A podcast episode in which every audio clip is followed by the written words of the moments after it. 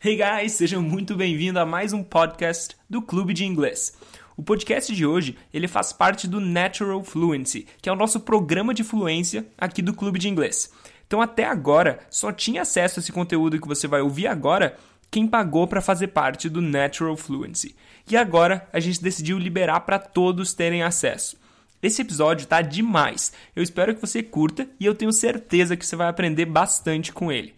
Se você quiser saber como os nossos alunos do Natural Fluency estão saindo do zero e alcançando a fluência em inglês de uma maneira natural, é só acessar clubedeinglês.com.br barra natural-fluency. É clubedeinglês.com.br barra natural-fluency.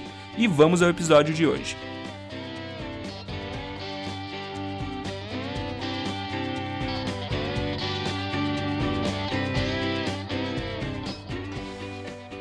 Primeiro eu tenho uma pergunta para ti, Cristiano. O que, que tu acha de morar numa cidade que de novembro até março, então durante cinco meses ali, quase metade do ano, a temperatura média é menos 45 graus?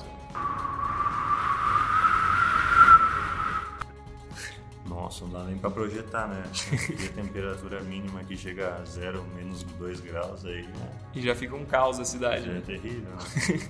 Cara, essa cidade é Oymyakon, eu acho que eu estou pronunciando certo, é no norte da Rússia.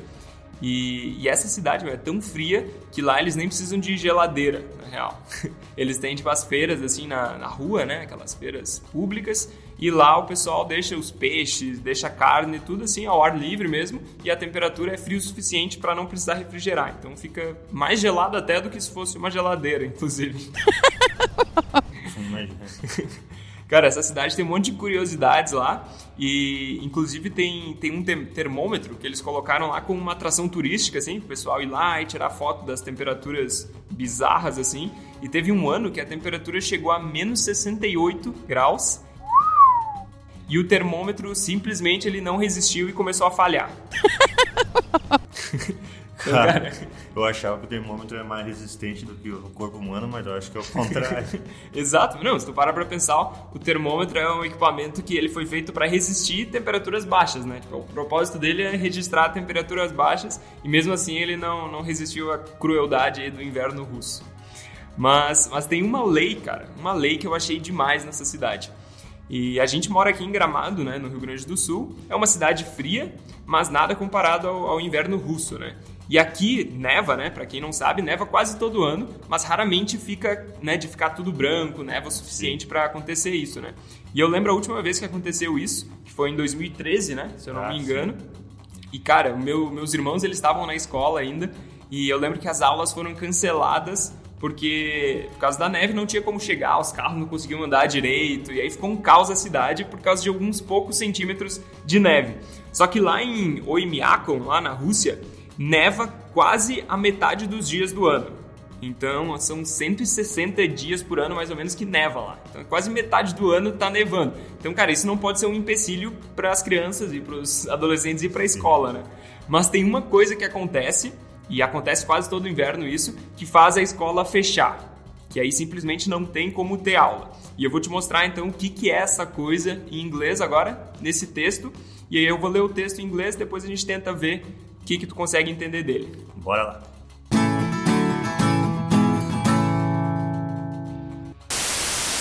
Do you like cold temperatures? If not, don't go to this Russian town. Oymyakon is the coldest town on earth. Schools only shut when the temperature is below minus 52 degrees. E aí, meu, conseguiu pegar alguma coisa? O que deu para captar é basicamente a temperatura acima de menos, no caso acima de menos 52 graus. abaixo de menos 52 fica, Abaixo de menos 52 graus é, fica inviável ter aula. Exatamente, cara. Caramba. Então, se tiver ali menos 40, tranquilo, aula normal, um dia normal, mas se tiver abaixo de menos 52, aí as escolas fecham e realmente não tem como, não tem como eles terem aula. Caraca. Loucura, né, meu? Imagina, cara. É uma realidade louca. Que, que tu conseguiu? Tu conseguiu pegar alguma coisa além disso no texto? Tem alguma, algumas palavras soltas, alguma coisa que tu conseguiu entender? É, exatamente, são, são palavras, ainda não consegui juntar, né? Uhum. Mas deu para captar a mensagem. Uhum, não, beleza. Vamos dar uma olhada então, frase por frase aqui, pra gente conseguir aprender palavras e expressões novas assim, então. Então a primeira frase ali é Do you like cold temperatures? Então ele tá fazendo uma pergunta. Do you like cold temperatures. Conseguiu Você entender? Gosta, você gosta de temperaturas baixas? Isso aí, meu, exatamente. Do you like quer dizer você gosta, né, de cold temperatures.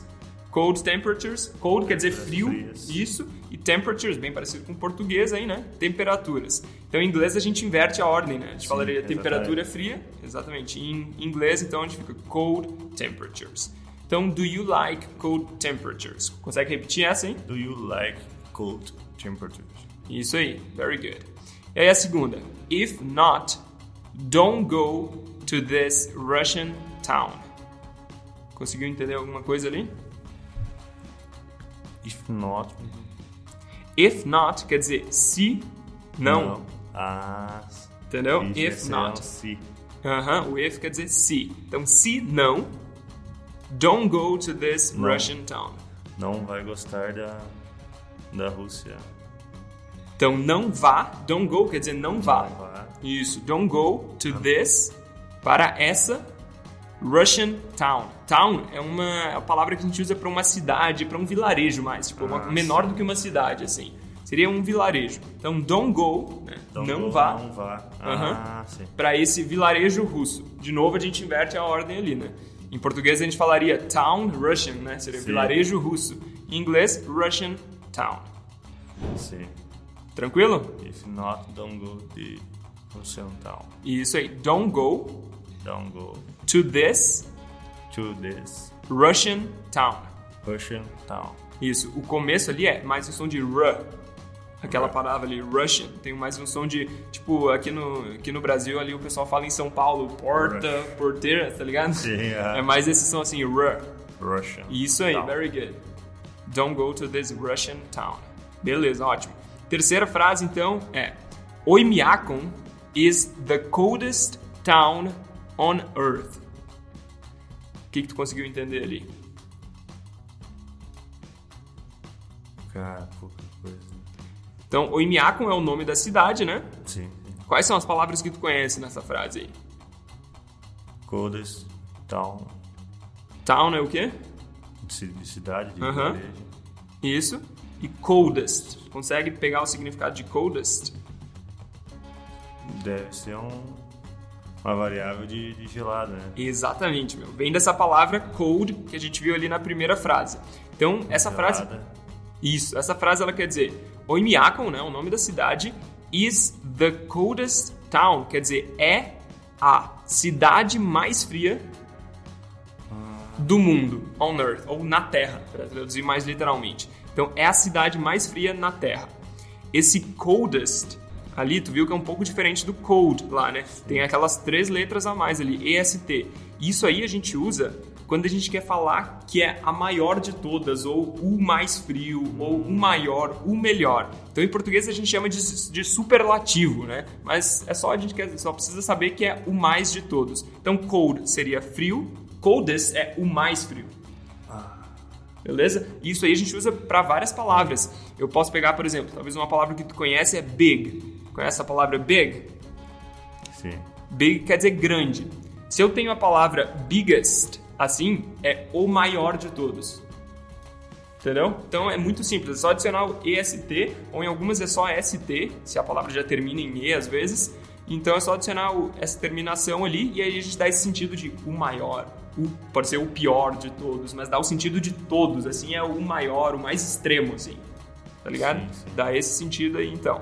Então, Oymyakon is the, quer dizer, é, is, é, é né? É a cidade mais fria, né? O vilarejo mais frio na Terra. On Earth. Earth é a palavra que a gente usa para Terra. Pode ser o planeta Terra ou também é para Terra que tu terra que tu pega com as mãos mesmo assim a gente usa Ali essa palavra dois tem os dois igual em português né o planeta Terra e a Terra ali que tu pode trabalhar pode pegar com a mão pode plantar então Earth tem esse sentido Consegue repetir então? Oymyakon is the coldest town on earth. Onyakon is the coldest town on the earth. On earth. On earth. Very good. Very good, man. Isso aí. Conseguiu pegar o significado então dessa frase? Sim, Conseguiu entender ele? Beleza. Então vamos para a última frase. Schools only shut when the temperature is below minus 52 degrees. Então, schools only shut when the temperature is below minus 52 degrees. Conseguiu pegar alguma coisa dessa frase? Escolas são fechadas Aham. ah, onde temperaturas ah, ficam abaixo de menos 52. Isso aí, exatamente. Então, schools, então, schools only shut, quer dizer, as escolas só fecham. Ah, Only quer dizer só, somente. Tem esse sentido assim. Então, as escolas só fecham e shut tem esse sentido de fechar, assim. De fechar alguma coisa, eu uso shut. Tu pode falar, por exemplo, ah, fecha a janela, tu pode falar shut the window. Fecha a janela. Então, shut tem esse significado. Então, schools only shut when the temperature, quer dizer, quando a temperatura, esse when é quando. Esse é bem usado também, when, né? A gente usa bastante para fazer pergunta, né? ah, quando que tu vai chegar? Enfim, a gente usa bastante when, quando a temperatura é abaixo de menos 52. Então, when the temperature is, né, é below, abaixo de menos 52 graus. Graus aí a gente fala, usa a palavra degrees. Degrees é a palavra graus. degrees. Isso aí, exatamente. Então, consegue repetir aqui? Schools only shut School only shut when the temperature when the temperature is below minus 52 degrees. is below mi- Minus minus 52. 53 degrees. Isso aí, very good.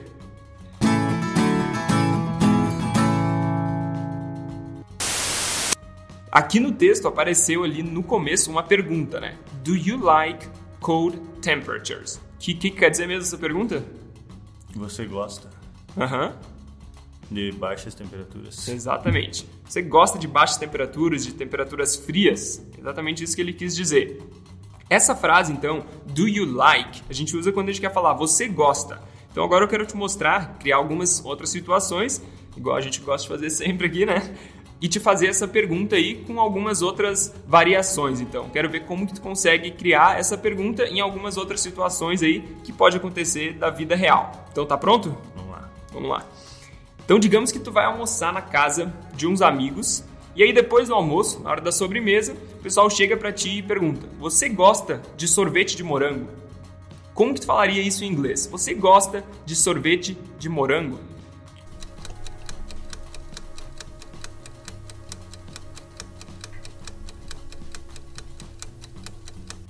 Do you like strawberry ice cream? Exatamente, morango, strawberry e sorvete ice cream.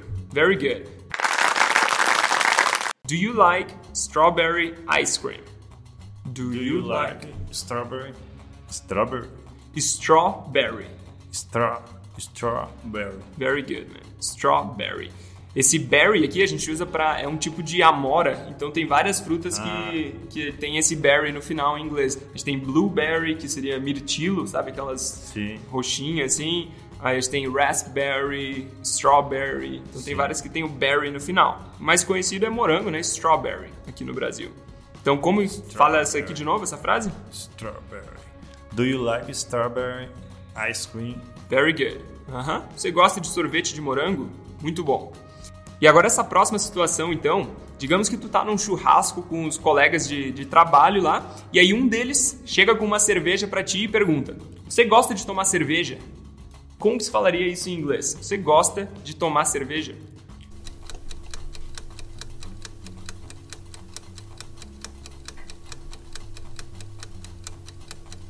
Do you like to drink beer? Isso aí, Acrescento tu pra verbo de, de ação, caso. Exatamente, exatamente. Antes da gente botar um- uma ação ali, né, a gente precisa do to. Antes a gente não colocou, né? Você gosta de sorvete de morango, não tem nenhuma ação. Então, do you like strawberry ice cream? Mas agora, você gosta de tomar uma cerveja? Tomar uma cerveja é uma ação. Então, do you like to drink beer? Very good. Do you like to drink beer? Very good, man. E aí agora então mais uma situação. Você está lá numa entrevista de emprego. Você quer trabalhar num restaurante. Aqui em Gramado não falta, né? Aqui em Gramado só o que tem é hotel e restaurante. e aí digamos que o, o entrevistador chega para ti e pergunta: "Você gosta de cozinhar?" Você gosta de cozinhar. Como que se falaria isso em inglês?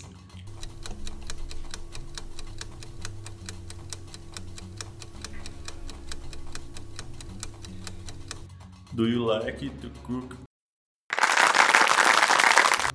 Isso aí, very good. Cook, a palavra cozinhar. Do you like to cook? E a gente precisa do to ali, né? Porque é uma ação, cozinhar, né? Então, do you like to cook? Very good, man. Very good. E agora, mudando um pouco mais, então, digamos que os, os colegas de trabalho do teu irmão, tem irmão, né? Sim. Tá. Eles estão planejando, então, uma festa surpresa para ele. E aí, eles chegam para ti e perguntam: ele gosta de surpresas? Né, Eles não querem fazer um negócio que o teu irmão não vai gostar, né? Então, estão preocupados com isso, chegam pra ti antes, ah, ele gosta de surpresas. Como que tu acha que tu falaria isso em inglês?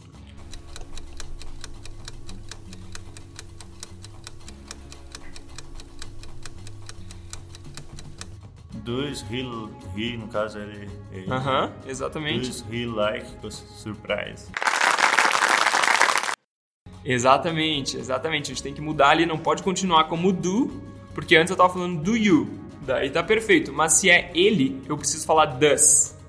E aí muda um pouco. Does he like surprises? Very good, man. Does he like? Like surprise. Isso aí, pode repetir essa daí? Does he like surprise? Very good. Então conseguiu pegar a ideia de, de criar frases assim, de pergunta? Deu pra. No caso do é quando é pra você e ele é does é. Isso, o do eu vou usar na verdade para qualquer outra pessoa que não seja o he, she, it. Só no he, she, it, daí eu vou usar o does. Então se eu vou falar ele, ela ou usar aquele indefinido, né, que é o it para coisas, lugares, animais, e aí eu uso does. Qualquer outro, eu vou falar, por exemplo, se eu quero falar eles gostam de jogar futebol, eu vou perguntar do they like? Do they like? Eu vou usar o do de novo to play soccer. Do they like? Então só quando é o he, she, it que eu preciso botar o does ali. Hum, tá, tá. Deu pra pegar? Sim. Beleza. Então se eu fizer essas perguntas de novo ali, tu acha que tu consegue responder elas em inglês? Lembra que na última aula a gente viu mais ou menos como que respondia? Sim, sim. Então se eu fizer a pergunta pra ti, do you like strawberry ice cream? Como que tu responderia? I don't. Isso aí. Isso, tu pode I falar. Don't like. Isso, ou yes. Como que responde afirmativamente, por exemplo? Então, se tu quer falar que sim, tu bota yes, I do. Like. Sim. Ou tu pode botar like, Yes. mas como eu fiz a pergunta com do, I do. aham, lembra? Yes, I do. Ou se fosse no, no. I don't. Isso aí. Very good. Então, como que ficaria então? Do you like ice cream? Yes, I do. Yes, I do. Tu gosta mesmo então? De sorvete de morango? Yes, I do. Very yes, I good. do. Very good, man. And second question Do you like to drink beer? Yes, I do. Yes, I do, okay. nice, very good. And do you like to cook? Yes, I do. Oh, I. No, I don't. Isso aí, mas me responde então: Do you like to cook? Do you? Yes, I do. É? Tu gosta então de verdade de cozinhar? Yes. Cool, nice, very good. And the last question, a última pergunta: Does he like surprises? Yes, I do.